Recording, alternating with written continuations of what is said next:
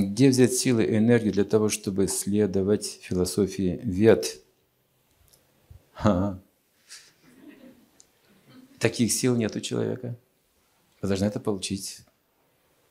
Получить как милость. Когда? Когда вы найдете своего гуру, вы горы свернете. Если даже вы хромой, вы перейдете через эти горы. Ради кого-то вы сможете сделать невозможное. Ради себя вы даже курить не сможете бросить. Поэтому встретьте такую личность, молитесь о такой личности, желаете встретить такую личность. И вы станете сильным человеком. Вы все сможете. Кажется, что вы не можете. Если вам кто-то очень дорог, вы все сможете.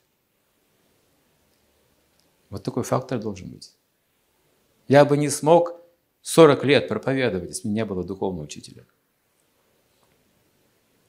Если бы не было, ради кого бы я это делал вообще?